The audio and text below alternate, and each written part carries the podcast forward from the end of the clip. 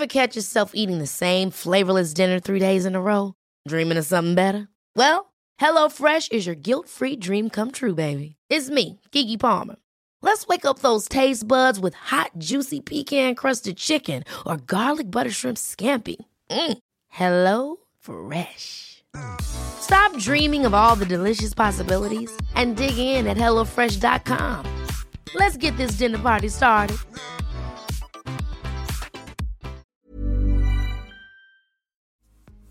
Bienvenidos a este programa de éxito de adentro hacia afuera. Yo soy tu amiga Dania Santa Cruz y el día de hoy tengo un invitado que es muy especial porque es un invitado que nos viene a hablar de un tema que yo busqué por Santa María y todo el mundo porque no encontraba yo especialistas. Sé que hay muchos, pero no encontraba yo especialistas con el perfil como el que tiene mi invitado del día de hoy. Él se llama Carlos Cortés y el día de hoy vamos a hablar de depresión. Bienvenido al programa, Carlos, ¿cómo estás?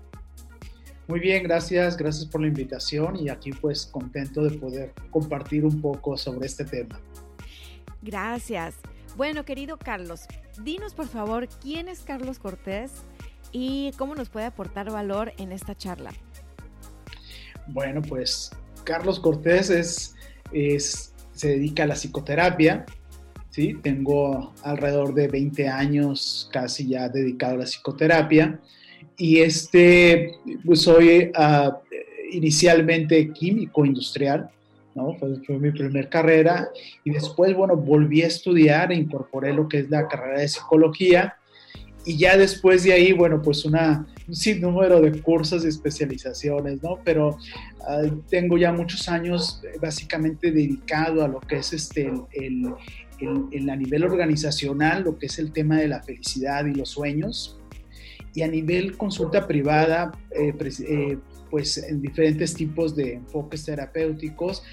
Y últimamente tengo alrededor de unos dos años trabajando precisamente con, con el tema de la ansiedad, de la depresión, de la angustia, a través de, un modelo de terapia muy padre que se llama EMDR y que he tenido, ha tenido pues, eh, resultados muy favorables para las personas que padecen de estos trastornos. Qué interesante. Yo te conocí, Carlos, cuando los dos tomamos una certificación como business coaches. Y, yo recuerdo que, que, siempre hice clic con Carlos y yo quería hacer los ejercicios con Carlos. Entonces él me contaba que era gerente de felicidad, gerente de sueños y decía, está súper cool tu puesto. Nunca había escuchado un puesto como, como. Y me platicabas a qué te dedicabas y me parecía, me parecía que estaba adelantado a lo que la mayoría de las empresas estaba implementando en nuestra ciudad, Tijuana, Baja California. Entonces, desde ahí te fui siguiendo la pista, pero ya no supe de, de la terapia M EMR. ¿Nos puedes explicar un poquito de eso? Sí, bueno, yo a lo largo de estos años, que, que tengo ocho años dedicado en esta en la parte organizacional en, en el tema de la felicidad, eh, yo siempre a la par mantuve la consulta privada, ¿no? Siempre he tenido mi consultorio y ahí, bueno, trabajo ya este, uno a uno, pues sin número de, de, de temas, ¿no? En, en consulta.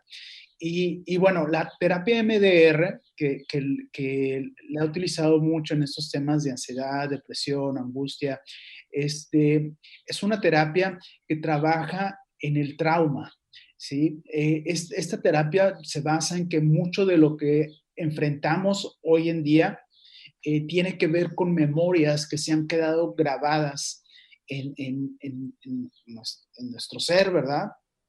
A través de experiencias tempranas que vivimos en nuestra vida, donde se graba la emoción, la sensación, se graba también el, este, lo que es una creencia negativa cuando enfrentamos una situación traumática y también este, eh, se graba también como toda esta uh, percepción, sensopercepción del momento. Entonces, cuando volvemos a enfrentarnos a un evento estresante o, traumático, o traumante, lo que hace es que se abre esta memoria y se vuelve a, a como vuelve a surgir, se vuelve a exponer la emoción, la sensación, todo lo que se quedó grabado a nivel celular, se vuelve a exponer como si estuviera viviendo en ese momento. Okay. Entonces, mu muchas veces vivimos situaciones que no nos, no nos eh, podemos explicar por qué estoy sintiendo esto, por qué me está pasando otra vez esto, por qué estoy experimentando esto. Y tiene que ver con esas memorias que se han como destapado o se han abierto y que están en el inconsciente grabadas. Entonces lo que hace esta terapia es ir a reprocesar precisamente esos, esas experiencias traumantes este, precisamente para que la memoria pueda disponer de estos eventos de una manera más saludable y entonces se acaban los síntomas. Ok, entonces es como es como otro nivel de programación. Fíjate, está muy interesante lo que dices. Yo suelo hablar con mis clientes de coaching sobre los programas bajo los cuales estamos operando. Este, estos sistemas de aprendizajes y memorias heredadas que vienen incluso de, eh, pues, nuestro ADN, ¿no? De todos nuestros ancestros. Y, y me parece fascinante, pero no había escuchado este tipo de técnica que tú haces que tiene que ver con ahora sí que hacer un escaneo, o sea, estamos hablando de memorias grabadas a nivel celular y que cuando sucede un evento de, trauma, otra vez, estas se exponen y nosotros, nosotros nos comportamos como con esa película que se quedó grabada, ¿no? Entonces es como un poco regresar a, nuestras, a nuestro tape, eh, revisar el tape y decir, bueno, viéndolo desde otro ángulo, resulta que tal y tal. Y bueno, ya me imagino ahí que has de hacer una serie de cosas interesantes. Luego voy a ir a terapia contigo porque jamás he hecho, jamás he hecho eso y, me parece muy, muy interesante. Este, a mí me encantan las neurociencias y todo lo que tenga que ver con las células y la biología y el cerebro. Y me fascina, me fascina, me fascina. Oye, Carlos, entonces está buenísimo porque estás pero, pero lo que le sigue de calificado para el tema. O sea, quisiera que, que entrando en materia me digas qué que es la depresión. O sea, ¿cómo podemos nosotros identificar que estamos presentando signos de depresión? Porque sé que hay diferentes eh, grados. Hay una depresión que es crónica, hay una depresión que, que simplemente son signos de depresión, hay una depresión que es funcional, hay otra que no, hay una que requiere medicamento y requiere pues clínica, ¿no? Y hay otra que no. Entonces, me gustaría mucho que tú nos expliques de manera simple ¿Cómo podemos nosotros identificar si estamos experimentando depresión? Porque hoy en día todos al, estar viviendo esta, esta, esta era del COVID y esta era la pandemia, estamos teniendo diferentes pérdidas, diferentes duelos, muchos no conscientes. Entonces, creo yo que como colectivo tenemos el duelo del COVID, ¿no? O sea, el, el ya no va a ser como fue como colectivo. Y como colectivo estamos experimentando eh, miedos al, futuro, ansiedades, etcétera. Eso está en el futuro, pero en el presente muchos estamos presentando este, esta, como esta falta de sentido, o sea, el que ahora qué sigue, o sea, lo que ya conocíamos, lo que era ya no va a ser, los proyectos que había pues tal vez ya no van a ser. Y como no tenemos el tiempo de platicar de esto, porque cuando platicamos con nuestros amigos, con nuestros familiares y, y pues estamos platicando de lo que se puede platicar, ¿no? La mayor parte del tiempo es, ay, bien, hice esta receta o saqué la chamba o no sé qué y todos, todos así como que aquí dominando la pandemia. Cuando la realidad es que si hacemos una videollamada con alguien o vemos a alguien en, en, en algo donde ya le vemos sus expresiones faciales, podemos ver en la mirada su tristeza, podemos ver otras cosas. Entonces, ¿Cómo le hacemos, Carlos, para saber si estamos deprimidos o si alguien cerca de nosotros está experimentando depresión y cuáles son las diferentes etapas de la depresión? Claro. Bueno, pues ah, hay varios síntomas, desde luego, que, que, son lo que definen que una persona esté deprimido, ¿no? Y la depresión es precisamente, bueno, una uh, desregulación del estado de ánimo, ¿sí? Entonces, esta desregulación del estado de ánimo hace que nos empezamos a sentir diferente, que empezamos a, pensar diferente y por consiguiente nuestro cuerpo también puede empezar a reaccionar de diferente manera. Entonces, en una depresión se afecta precisamente el, hay un estado de ánimo deprimido que se caracteriza por, por sentirse triste, por sentir un vacío y por sentir cierta desesperanza. ¿sí? Esas son tres características importantes que se manifiestan en la depresión en cuanto al estado de ánimo. Hay una pérdida del, del placer, ¿no? En las cosas que normalmente hacíamos, ¿sí? Eh, esos son los dos principales eh, aspectos en una depresión y de ahí siguen otro tipo como de síntomas que se pueden presentar, que puede ser como la, el, el, el como la falta de apetito, ¿sí? O también puede ser personas que al contrario, ¿no? Están comiendo de más como una forma, como una respuesta a la ansiedad que, que también puede estar en la depresión. También se modifica o se ve afectado el sueño, entonces hay personas que pueden empezar a tener insomnio o pueden tener hipersomnia, ¿no? Que están durmiendo de más, ¿sí? Eh, hay un sentido de culpabilidad o un sentido de inutilidad, ¿no? Donde las personas empiezan como a sentirse que no son valiosas, que no vale la pena la vida, se sienten culpables por estar enfermos o tener, estar padeciendo esto y ser como una carga hacia los demás, ¿no? Hay como una disminución, puede haber también disminución en el apetito sexual, ¿sí? También puede haber eh, ah, pensamientos de muerte, ¿sí? Y, e ideas suicidas, entonces son varios y, desde luego, bueno, la pérdida de interés en las cosas que nos gustaban o que queríamos hacer. También se afectan las relaciones, ¿sí? Y también puede haber este eh, cansancio, un cansancio continuo, falta de energía para hacer las cosas. Otro de los síntomas puede ser la ah, lentitud con la que se hacen las, las actividades, ¿no? Como no hay energía, entonces los movimientos son más pausados, son más lentos y también la capacidad de concentración, la capacidad de aprendizaje se ven afectados. Entonces, todos esos son síntomas que pueden estar presentes en la depresión. ¿sí? Ahora, ¿de qué depende que una persona pueda saber si estoy deprimida o no? Que pueda tener todos estos síntomas y entonces estamos hablando de una depresión grave, ¿sí? O mayor. ¿Sí? O si una persona experimenta tres, cuatro síntomas, podemos hablar que es una depresión moderada, ¿sí?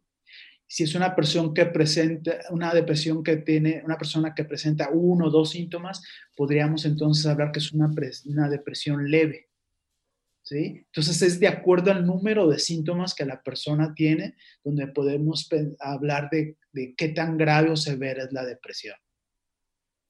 Ok, está muy interesante porque estoy, estoy más, más que convencida que si hablamos de síntomas de depresión o de ansiedad, en esta época de pandemia, todos hemos sentido por lo menos un par de síntomas o de una polaridad o de la otra, ¿no?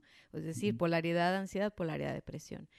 Pero bueno, volviendo al tema de la depresión, entonces nosotros podemos autoobservarnos y decir, ok, de los síntomas que Carlos dijo, tengo dos, tres, cuatro, ok, tal vez es una depresión leve, que incluso es funcional, es decir, pues si me levanto, si me baño, si como, no se me antoja, pero como, o sea, si cumplí el requisito, ¿no? Ando en cámara lenta, como que, ay, pues voy a hacer esto, lo hice. Carlos, ¿por qué se nos baja la energía cuando estamos experimentando síntomas o una depresión? Punto. O sea, ¿por, ¿a dónde se va la energía?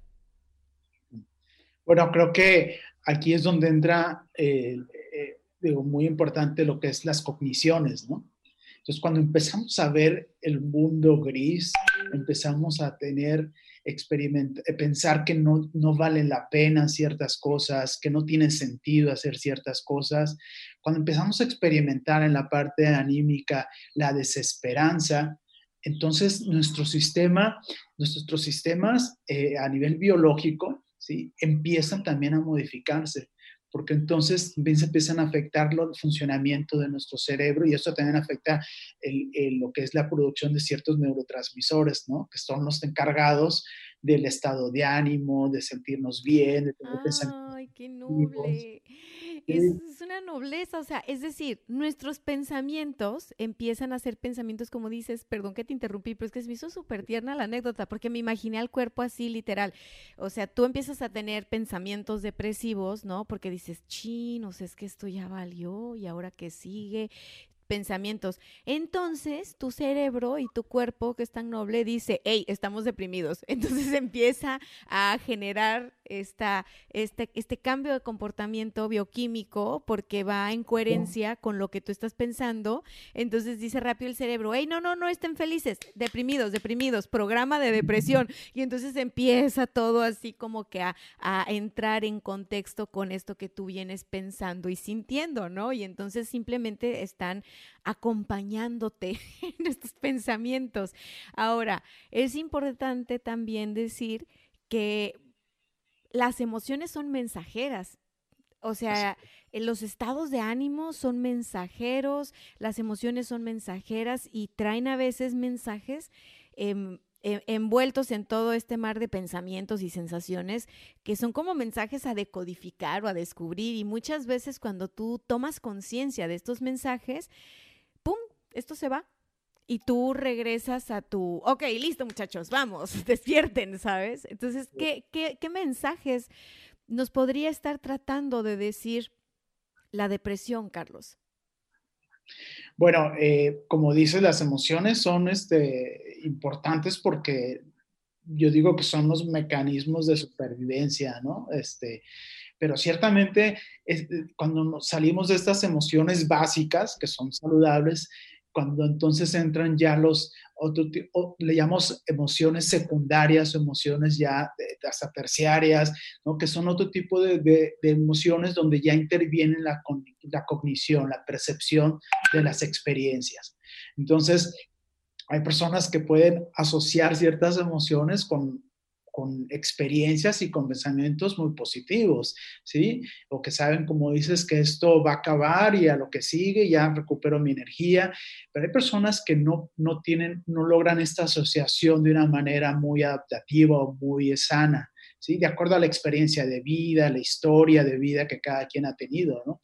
A estas personas son las que les cuesta más trabajo poder ver el, la vida desde otro cristal. Y entonces pues la depresión entonces se hace presente, porque ante una experiencia, igual yo me puedo deprimir y tú no. ¿Sí? O igual los dos deprimimos, pero yo de una manera muy leve y tú de una manera muy severa, ¿no? ¿De qué depende?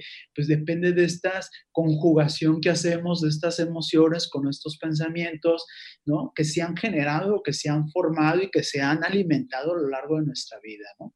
Entonces, esa es la gran diferencia, pues, ¿no? Este, de, cómo superamos o cómo no superamos esta depresión o qué tan fácil es o qué no tan, no, tan fácil puede ser superar una depresión. E inclusive en los síntomas, ¿no? Los dos podemos estar deprimidos, pero tú experimentar ciertos síntomas específicamente y yo experimentar otros totalmente, ¿no?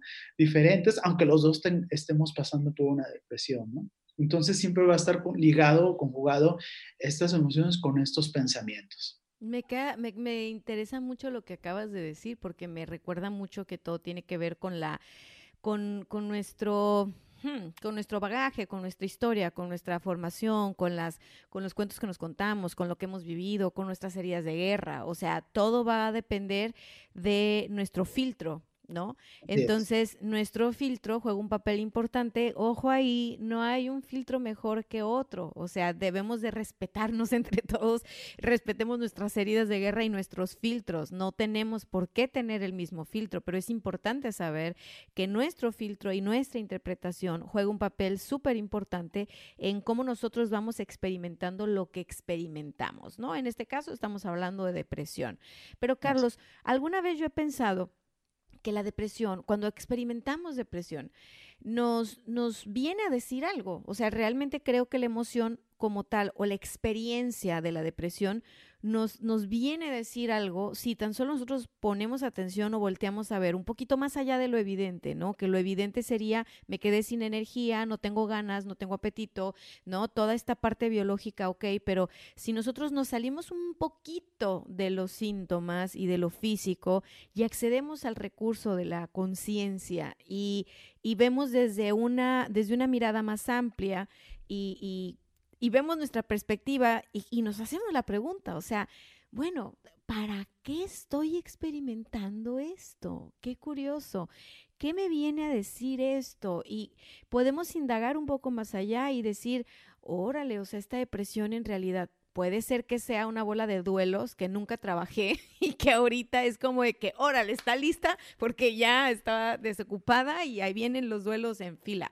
O puede ser que venga esta depresión a decir, ¿sabes qué? Es que no tienes un propósito de vida, o sea, no tienes algo que, a ti te motive, te levante, te dé el ánimo de, de ver un futuro con esperanza porque estás viviendo una vida sin propósito, entonces si tú no tienes un propósito de vida como tal, pues claro que te va a dar igual y vas a decir, pues yo no sé mañana qué van a decidir los presidentes y ya valimos todos, pero cuando tú tienes un propósito de vida es distinto porque tienes un motor interno, un fuego.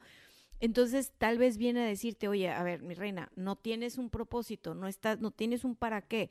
O sea, o ya ves el que tenías, pues ya cumplió su misión, y ya no te trae más chiste. Eh, puede ser que esta depresión venga y te diga, oye, ok, asume que las cosas cambiaron y que perdiste cosas y que no habías volteado a ver tus pérdidas, que no habías volteado a ver, no habías dado espacio a sentir lo que se siente perder algo en la vida, ¿no? Asumir que está cañón, porque dependiendo de la personalidad y como sea cada persona que esté experimentando la depresión, o, o, por creo que por mucho tiempo estuvimos tratando de huir de, de algo, no quisimos ver algo o simplemente llegó el punto en que no traías un propósito o estabas viviendo desde un propósito superior, no estabas accediendo a tu a, la conciencia, no te estabas sintiendo parte de un colectivo más grande, no te estabas sintiendo parte de la vida. Entonces estabas corriendo con tu propia gasolina y llegó un punto en el que se te acabó la gasolina del carro y hasta ahí llegaste, ¿no? Y dijiste, pues ahora ya soy un carro sin gasolina y hasta aquí llegué y ya pues no no sirvo, ¿no? Cuando en realidad no somos eso, o sea, somos más que nuestro cuerpo, somos más que nuestras emociones y nuestros pensamientos. En realidad somos algo sofisticado, pero pocas veces lo volteamos a ver. ¿Tú qué me dices de eso? Bueno, ciertamente esta podría ser una parte más trascendental de ver la, depresión, definitivamente. Mira, hay eventos depresivos y eso definitivamente son situaciones que, que, nadie está exento, ¿no? Una pérdida de trabajo, eh, una pérdida de un ser querido, eh, romper una relación, ¿no? Entonces, cambiar de ciudad. Hay eventos en la vida diaria definitivamente que nos pueden ah, meter en un evento depresivo un episodio depresivo. Entonces, ese tipo de eventos definitivamente algo están marcando nuestra vida. Hay un cambio donde nosotros tendremos que adaptarnos a esta nueva forma de, vivir la vida y con todo respeto vivir el duelo de lo que esto significa, ¿no? ¿Sí? Entonces, hay que, hay que también entender que un evento depresivo no significa que sea un, un evento depresivo, un episodio depresivo mayor, pues, ¿no? Una, una depresión grave, ¿no? Sí, aunque a veces se conjuntan, ¿eh? Y entonces se hace a la doble potencia. Pero digo, es importante entender que un, un, episodio depresivo o un evento depresivo es este, muchas veces puede ser algo muy circunstancial donde podemos tener las herramientas para salir adelante.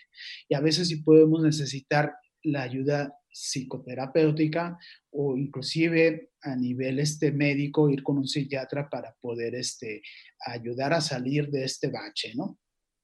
En un evento depresivo mayor, un episodio depresivo, un evento, sí, una, una, depresión mayor, este, ahí sí, bueno, sería importante eh, definitivamente el, el poder uh, tener el apoyo de este médico, de un psiquiatra, para poder regular y poder ser funcionales.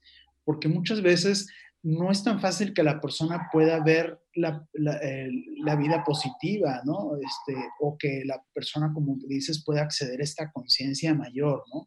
La persona está atorada, la persona realmente no tiene las herramientas para poder salir adelante. Y entonces la parte médica nos va a ayudar a que precisamente a nivel cerebral, este, hay un mejor funcionamiento y entonces podemos conectar con el ánimo, con la motivación, ¿sí? con, el, eh, con bajar los niveles de ansiedad, con salir de la tristeza. Entonces, esta parte médica va a ser muy importante, pero definitivamente la parte psicoterapéutica es, este, va a jugar un papel muy, muy interesante, ¿no?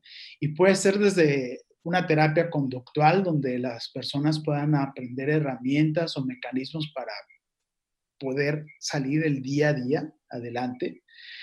O puede ser una terapia cognitivo-conductual donde las personas también entran a retar, ¿verdad? Y a modificar o a rectificar ciertos pensamientos de cómo veo la vida y, como dices, acceder a una conciencia mayor, ¿no? De, de, sentido de vida, ¿no? Puede ser una terapia desde la logoterapia, ¿no? De lo que hablas, ¿no? Que es poder conectar con el propósito de vida, ¿sí? Mm, yo te digo lo que me sale del corazón, querido Carlos, porque yo no soy terapeuta, psicóloga ni nada, nada más soy una coach, pero esas cosas las he sentido, ¿sabes? Claro, claro es que alguna vez estuve muy deprimida, deprimida de verdad, no de tengo síntomas de depresión porque estoy en la pandemia, no, no, no, deprimida, deprimida. ¿Y sabes qué? A mí, a mí, una herramienta, un recurso que descubrí interno eh, fue el propósito. O sea, no me lo platicaron, yo no se usaban las terapias en ese tiempo. Si yo hubiera sabido, voy y pago una terapia porque creo que es una gran herramienta. O sea, no, me tocó solita hacer esta, este trabajo de autodescubrimiento de adentro hacia afuera a través de los libros, eh, sobre todo creo de los libros. O sea, yo recuerdo que en aquellos años, pues no sé, tendría 22, 21 más o menos y fue a través de, no sé, Luis L. Hay. O sea, Luis L. Hay era como mi tía, ni sabía la señora que yo existía, pero yo toda su, toda su obra, o sea, la adoraba. Este.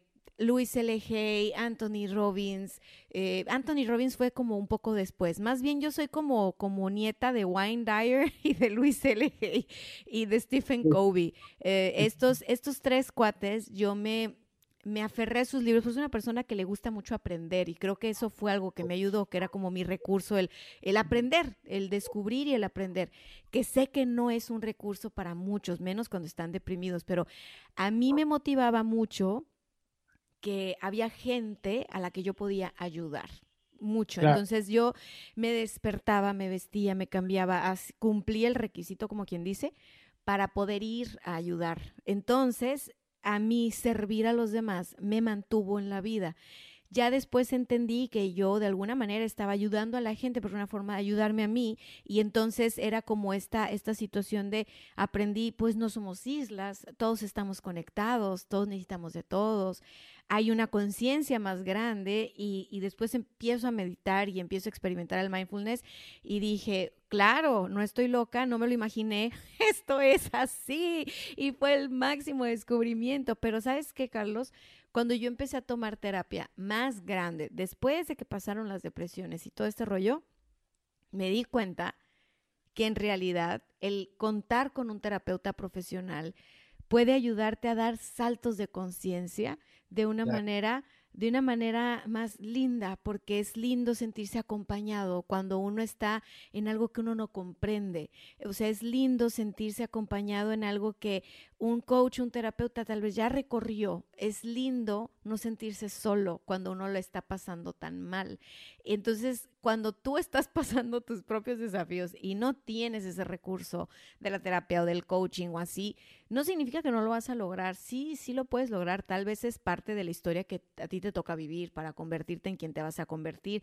Pero yo ya que probé las dos cosas, de verdad, yo sí siento algo, yo sí recurro a un terapeuta o recurro a un, a un buen coaching porque es una cosa muy distinta contárselo a un amigo, a una amiga, a un familiar, o sea, los dejas todos preocupados, al rato ya estás tú más preocupado por ellos que, entonces no se ayudó nadie ahí, o sea, en esa ecuación no se ayudó nadie, pues ya al rato toda la familia, ay, la fulanita está deprimida, ¿qué podemos hacer? O sea, no, mi vida, o sea, tus amigos y tu familia tal vez van a andar igual, entonces de pronto acceder al recurso de un buen terapeuta, un buen coaching, un todo este rollo te va a ayudar a que tú conectes contigo, te encuentres contigo, te hagas las preguntas, te voltees a ver y digas, caray, en esta faena de la vida, a ver, ¿en qué estamos?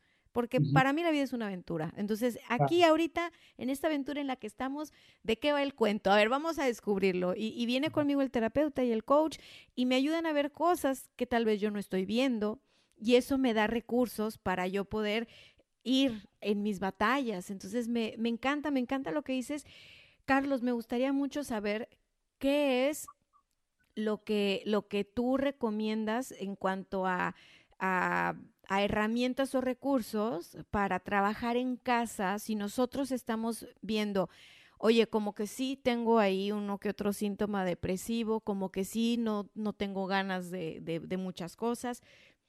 ¿Qué podemos hacer en nuestra casa para empezarnos a sentir este, más y conectar con, con, con, esta fuerza interna que sin duda es la que creo que nos puede sacar de una depresión. Claro, este, pues bueno, qué, qué interesante la pregunta porque ciertamente ahorita en la cuarentena, pues no todos podemos salir a tomar una terapia, ¿no? Y los que pueden también económicamente, creo que esta cuarentena, esta pandemia ha afectado, entonces también no todos pueden pagar una terapia, ¿no? Entonces, qué padre que desde casa podamos tener herramientas que podamos hacer. Yo creo que algo muy importante eh, para la depresión, de, de entrada es como tener una red de apoyo, ¿no? Poder tener, como dices, con quién hablar, con quién platicar. Y, y, y si no es un profesional, ya el, solo hecho de sentirte acompañado en este proceso es muy importante, porque la depresión requiere mucho de este acompañamiento, ¿no? Y si sí puedes acceder a una terapia, pues desde luego online, este, como dices, alguien eh, imparcial, alguien neutral que pueda acompañarte en el proceso, pero al mismo tiempo que buena, pueda tener más estrategias para poderte apoyar en esto, ¿no? Entonces va a ser ideal. Entonces lo primero sería esta red de apoyo, ¿no? De familiares, de amigos, donde poder compartir lo que uno está sintiendo. Otra eh, eh, estrategia importante o técnica podría ser mantenerse en el tiempo presente. Y mantenerse en el tiempo presente, una herramienta muy importante es la respiración. Y de ahí las técnicas de meditación, las técnicas de mindfulness, que son muy importantes porque científicamente se ha demostrado que bajan los niveles de ansiedad, este, cambia la percepción de la vida, las cogniciones, y esto hace que también cambie los uh, síntomas en la depresión. Entonces, hay muchísimas ya ahorita como canales, aplicaciones, eh, clases de, en YouTube donde podemos realmente poder acceder y poder tener una, una meditación guiada, ¿no? Algo que es muy importante en este momento es sobrevivir, ¿sí? No ser mejores, porque la gente a veces tiene la idea de que como tengo que salir de la pandemia mejor, que como estaba, ¿no? Y nos bombardean de muchísimos cursos, eh, eh, clases, maestrías y cosas online.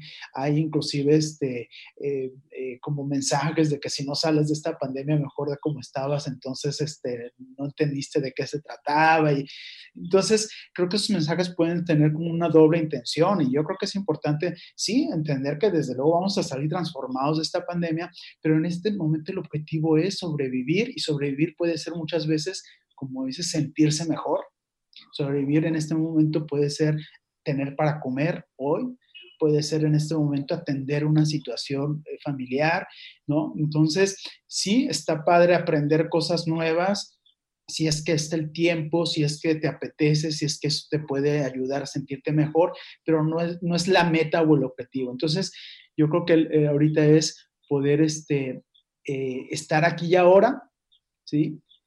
Priorizar lo positivo y priorizar lo positivo es decir, me voy a dar un buen baño y voy a tomarme el tiempo para poderme bañar porque no hay prisa ahorita, ¿sí? Priorizar lo positivo podría decir a las 5 me voy a sentar a ver una película con mis hijos y eso es lo prioritario en este momento.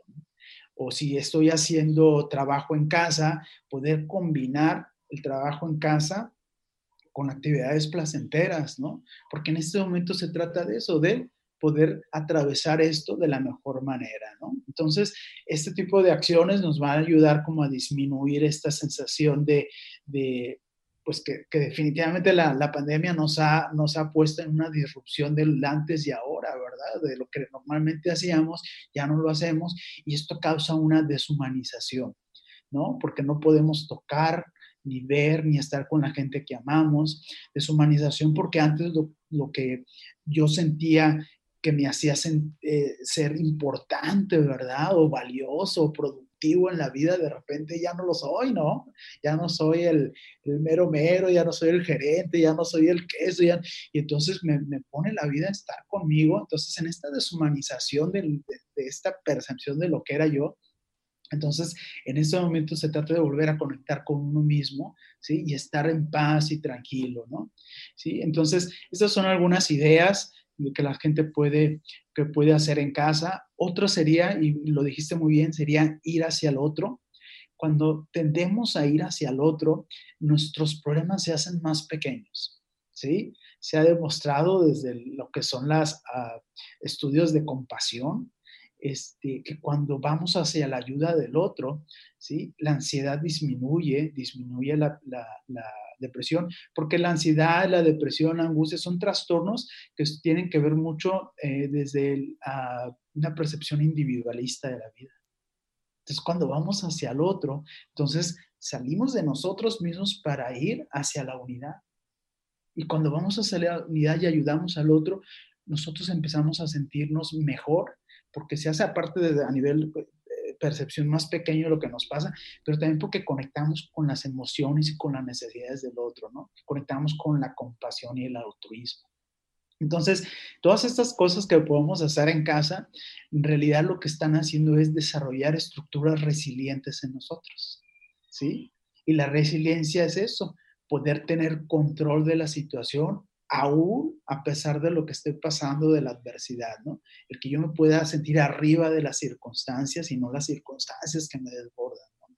¿Sí? La resiliencia me permite, desde luego, sentirme más optimista, ¿sí? Me conecta con la gratitud, me conecta con la, con la compasión. La resiliencia me permite tener pensamientos positivos, ¿sí? Generar emociones positivas. Entonces, estas, estas como pequeñas tareas que podemos hacer en casa para poder combatir, ¿no? Poder este, enfrentar una ansiedad, una depresión, este, nos van a ayudar a ser más resilientes en, esta, en este momento. Ay, me encantó, me encantó porque yo he sido muy rebelde con eso de lo que, del, del debería toda mi vida, ¿no? Y ahorita que estamos en pandemia, yo he sido también así como de, no, no tienes que leerte 20 libros, no, no tienes que ponerte más buena, no, no tienes que tener más negocios, no, o sea, a ver, para mí lo único, o sea, si, si hablamos de deberías y para el que quiera, lo único que debes es de revisar qué necesitas tú, porque tú no vas a necesitar lo mismo que el vecino. Y si el vecino está haciendo su ejercicio a las 6 de la mañana, que le vaya muy bien al vecino. Eso es lo que el vecino necesita. Pero tú qué necesitas? Tú necesitas dormir más, tomarte un buen baño, o dormir menos, o hacer el ejercicio, pero a lo mejor a las 5 de la tarde o a las 10 de la mañana. O sea, ¿tú qué necesitas? O sea, la pregunta no es qué tenemos que hacer ahora que estamos en la pandemia, es qué podemos hacer con lo que tenemos nosotros, con nuestros recursos, nuestra realidad y nuestra presente, qué podemos hacer con eso, qué queremos hacer y qué necesitamos experimentar.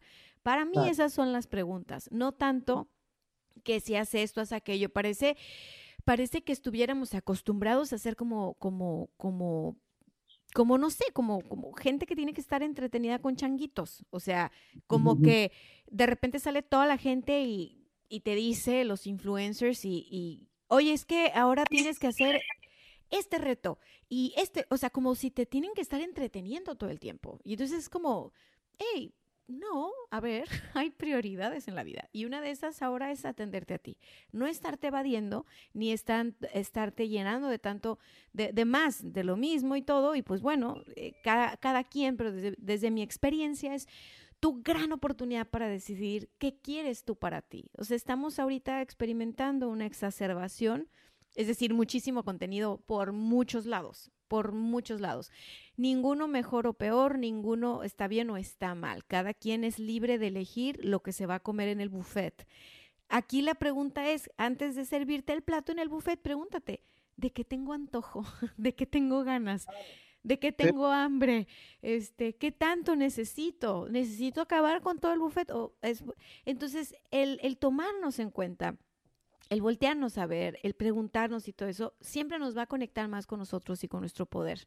Cuando nosotros no nos hacemos las preguntas, pues ahora sí que nos resbalamos, ¿no? Y, y, ah, bueno, es que ya dijo la fulanita que hay que hacer cardio dos horas y sudar y que nadie te robe tu sonrisa, o sea, ¿no? Y luego ya el otro te dijo que, este, si no tienes, me gusta mucho cómo tú nos llevas a simplificar estamos en supervivencia.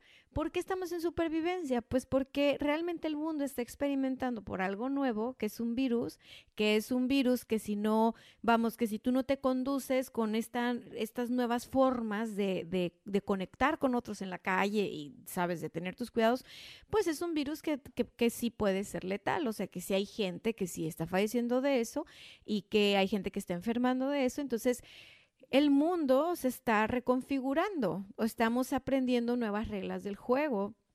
Y nosotros somos parte del mundo, no podemos ser indiferentes en ese sentido. Entonces, si todo el mundo está en modo supervivencia, ¿por qué nosotros no? O sea, ¿por qué nosotros somos tan chingones que nosotros, ah, no, a todo el mundo se lo va a llevar la fregada, pero yo voy a salir como Carlos Slim, victorioso, porque en las crisis están las oportunidades y a río revuelto, y mientras unos lloran, yo vendo Kleenex. Qué bueno, o sea, yo soy de acuerdo en, en, que hay que tener un pensamiento positivo y una, un enfoque y que a la energía hay que dirigirla, sí, yo estoy de acuerdo con eso.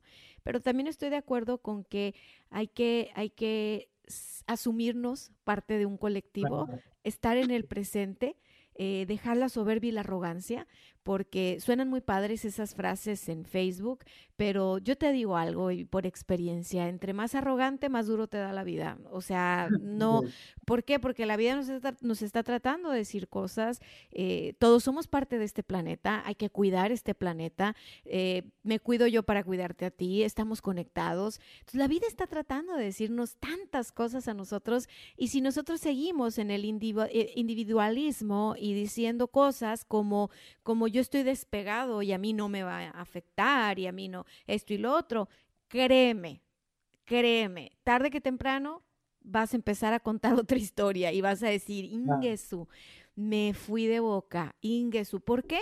Porque tal vez tu miedo era tan grande que no lo estabas volteando a ver y ese era un recurso para sentir valor y salir a la vida y luchar. No está malo. Si nosotros aprendemos que utilizamos recursos, para vivir lo que estamos viviendo no está malo, pero hay que saber decir, ese es un recurso, ese no soy yo, o sea, ¿qué quieres decir? Dime, dime, dime. No, no, no, sí, sí, es que me, me gusta mucho cómo lo, lo planteas, porque ciertamente eh, creo que eh, cada quien lo va a vivir de manera única, ¿no? Como tú, como lo dices, porque este modo eh, sobrevivencia, supervivencia, creo que nos va a traer por ende o como resultado una transformación, ¿no?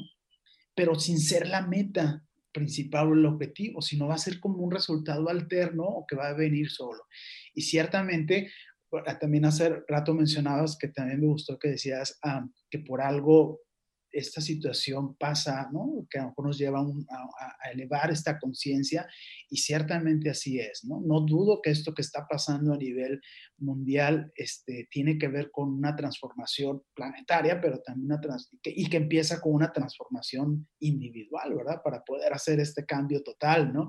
Sí, y como dices, en esa transformación cada quien va a tener que hacer lo que tenga que hacer, como lo tenga que hacer, en el momento que lo tenga que hacer. Entonces no hay recetas para todos, ¿verdad? ¿Sí? No hay una receta que aplique, ¿no? como en general. Entonces por eso es muy importante lo que dices de poder conectar con uno mismo y escucharse, ¿sí? Y escucharse y escucharse y escucharse hasta que nuevamente esto vuelva a tomar otras dimensiones de apertura, de compartir, de, ¿sí? Donde esa transformación va a hacer que la vida sea totalmente diferente, ¿no?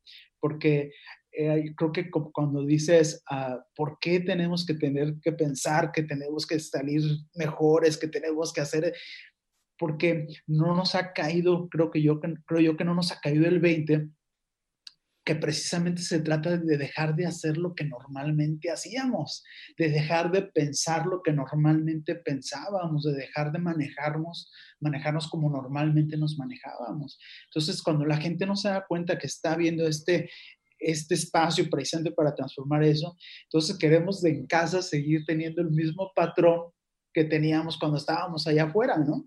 Sí, con la misma velocidad, con el mismo ritmo, siendo multitask, siendo este, los mejores, el mundo muy competitivo, en, o sea, donde todo era un estrés continuo y constante eh, que nos llevaba a otros niveles de, de, ansiedad otras formas de tocar la ansiedad y la depresión, porque también estaba ¿eh? la ansiedad y la depresión, nada más que se manifestaban de otras maneras. Y ahora se hace muy evidente porque estamos encerrados y, es, ¿no? y compartiendo unos con el otro, ¿no? Pero este, creo que es eso, ¿no? Yo creo que, que, que tiene que ver con darnos cuenta que no podemos seguir pensando, sintiendo, actuando de la misma manera. Y entonces esa transformación va a tener realmente mayor facilidad, ¿no? Pero si nos resistimos, entonces esta transformación se hace muy conflictiva, ¿no? Y entonces en casa se están disparando, sí, la ansiedad, la depresión, pero con eso los conflictos entre la familia, entre la pareja, entre los hijos, la violencia familiar, este, inclusive otros problemas como abusos sexuales, violencia, este, eh, eh, pues robos, eh, no sé, muchísimas cosas que, que, están sucediendo, generando cuando nos resistimos a esta transformación. Y es que da miedo, Carlos, da miedo, o sea, así como que yo autoobservándome en los primeros meses y todo, pues era como esta inercia del trabajo y seguir trabajo, trabajo, trabajo, y llegó un momento en el que yo, haz de cuenta, logré establecer lo más importante de esto nuevo, esta nueva forma de trabajo, y como que, ay, ya me relajé, ¿no? Y en ese me relajé, empecé a experimentar estos síntomas de, de, de depresión síntomas de depresión de quiero dormir más, no me quiero levantar, nada me trae chiste, los chistes no me dan risa, eh, los dramas de la gente en redes sociales pues tampoco me generan enojo, yo, yo sentí cierta apatía como de, ay, qué flojera, todo me da flojera, este, pero no estaba yo en ese momento, porque también cuando tú estás sintiendo lo que estás sintiendo, no es que en ese mismo momento te estás auto-observando, o sea, llega un momento en el que tú dices, a ver, algo aquí está, a ver, me llamó la atención, y entonces ya ahí haces un, un alto, sacas la cabeza del agua, como a mí me gusta decir, y empiezas a observar y dices, ah, como que traigo yo un patrón depresivo, a ver qué sucede. Y entonces en ese indagar, claro que pude ver que era, que era ese esa tristeza eh, que me había generado enojo que no había tenido ni tiempo de experimentar y ese era un enojo tan grande.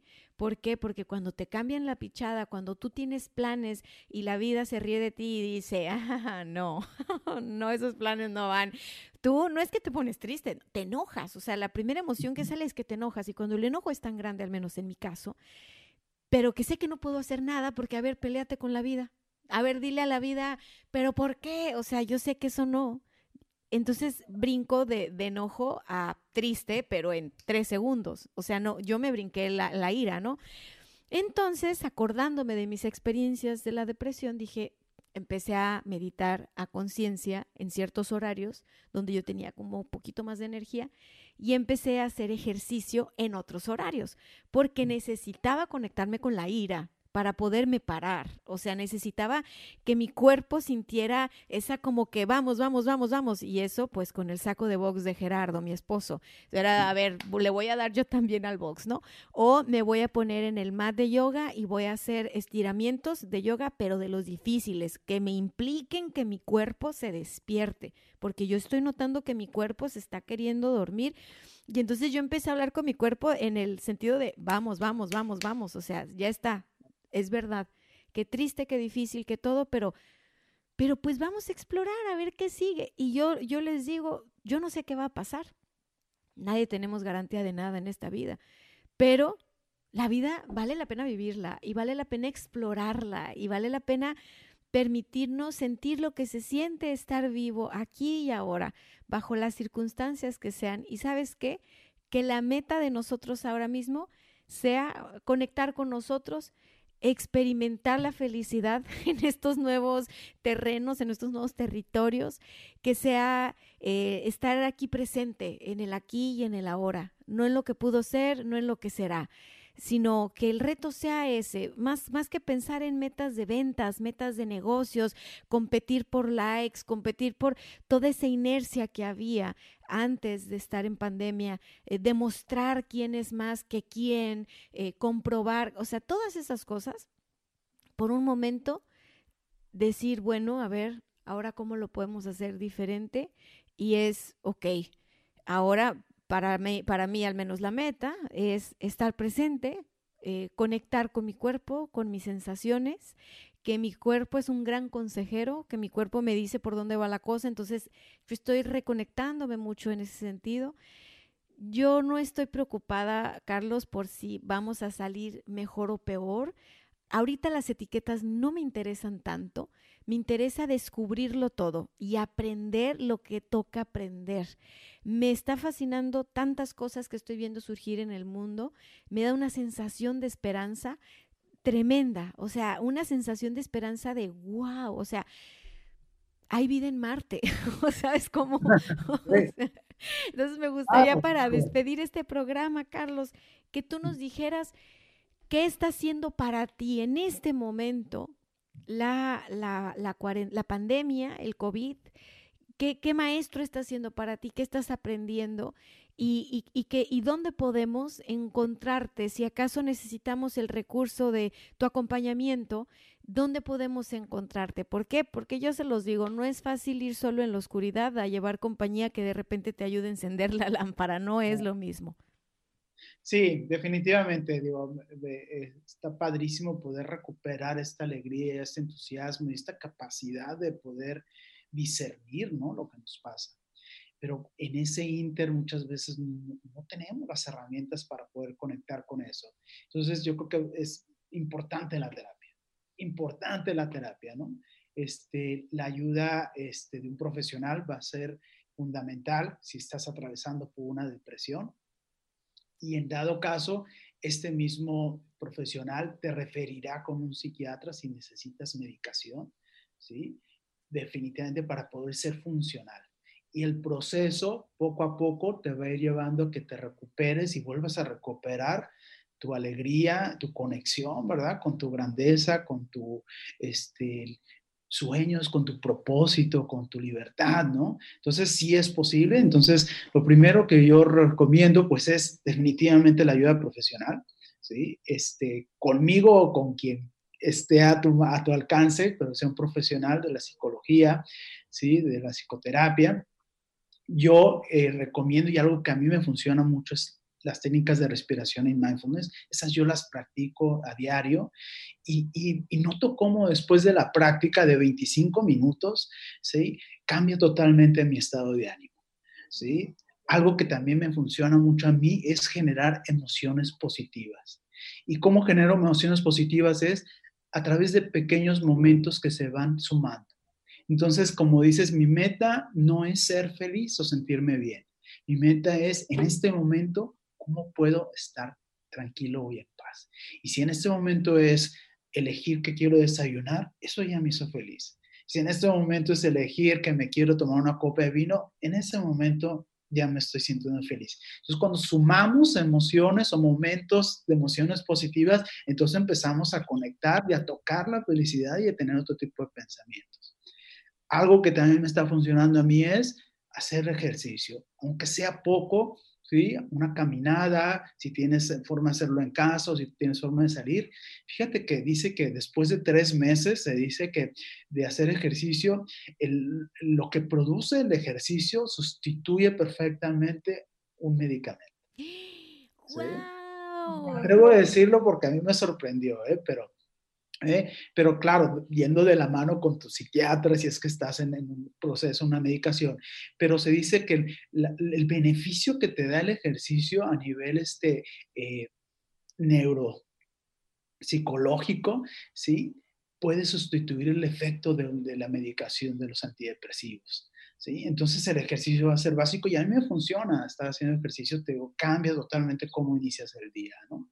Entonces, creo que esas tres cosas son básicas eh, que a mí me están funcionando y algo que yo recomiendo mucho y que empezamos un poco con esto la plática es la terapia MDR, ¿sí? Eh, me ha parecido sorprendente los resultados, los pacientes que han salido de, crisis depresivas, crisis de ansiedad con esta terapia, ¿sí? Es una terapia donde no incurre mucho el discurso, fíjate, no, el trabajo no lo hace la mente, lo hace el cerebro. Entonces, a través de, eh, le llamamos estimulación bilateral, que es con los ojos, ¿sí? a través de esta estimulación bilateral, el cerebro va limpiando todas las memorias desadaptativas que hemos acumulado en nuestra vida y las va sustituyendo por memorias adaptativas. Porque creo que definitivamente alguien que, está atravesando por ansiedad o depresión tiene que ver con un historial donde ya se ha sentido así en otros momentos en su vida. Entonces, el poder limpiar estas memorias y sustituirlas lo va a conectar definitivamente con, su grandeza, con la alegría, con la capacidad de poder, ¿no? De, control, de tener control en, su propia vida. Entonces yo recomiendo la terapia MDR, ¿sí? ¿Y dónde me pueden encontrar? Me preguntaste, ¿sí? ¿Cómo me pueden contactar? Bueno, pues estoy en el celular 664 386-2111, 664-386-2111. Y por Facebook, en, mi página, de, eh, que es Carlos-Carib, Carib con K y P al final. Carlos-Carib. Muchísimas gracias, Carlos, pero te faltó contestarme algo. ¿Qué ah. regalos te ha dejado a ti esta esta pandemia, esta experiencia COVID? ¿Qué regalo? Un regalo que tú digas, a mí en lo personal, Carlos Cortés, esta pandemia me ha dejado este regalo. Hasta ahora, hasta ahora, ¿no? Porque te puede dejar más. Pues mira, yo creo que ha sido efecto precisamente de la mindfulness, del hacer ejercicio y de estar en este proceso de tranquilidad. El regalo más importante es que me estoy replanteando si yo quiero seguir allá afuera haciendo lo que, ya, lo que hacía de la manera que lo hacía. Definitivamente, ahora quisiera trabajar menos y disfrutar más la vida, fíjate, ¿no? Cuando toda mi vida he trabajado tanto, ¿no? Como muchos, digo, quizá no más que nadie, pero, pero yo creo que ese es uno de los regalos que me ha regalado la pandemia, poder combinar más el trabajo con el disfrutar la vida. Excelente. Con esto nos quedamos. Pregúntense ustedes ahí en casita, ¿qué regalo les ha dejado la pandemia? Porque a todos sin duda nos ha regalado algo. Solo es cuestión de que voltemos a ver y que digamos, wow, esto antes tampoco existía en mi vida o estaba en mi presente. Carlos, muchísimas gracias por tu tiempo, muchas gracias por compartir, he disfrutado mucho la conversación contigo y estoy segura que algo, algo de inspiración y de valor provocará en las personas que accesen a este contenido. Muchachos, si necesitan acompañamiento y practicar esto de, la técnica que hace Carlos, que Carlos yo me apunto, yo sí voy a hacer esto de, los ojos ahí para poder readaptar, ¿no? Este aprendizajes, pues ya saben dónde encontrarlo. Esto fue el episodio 34 de Éxito de adentro hacia afuera. Nos vemos pronto. Bye bye. Hasta luego, gracias. Saludos a todos. Ever catch yourself eating the same flavorless dinner three days in a row? Dreaming of something better? Well, HelloFresh is your guilt-free dream come true, baby. It's me, Kiki Palmer. Let's wake up those taste buds with hot, juicy pecan-crusted chicken or garlic butter shrimp scampi. Mm. Hello Fresh. Stop dreaming of all the delicious possibilities and dig in at HelloFresh.com. Let's get this dinner party started.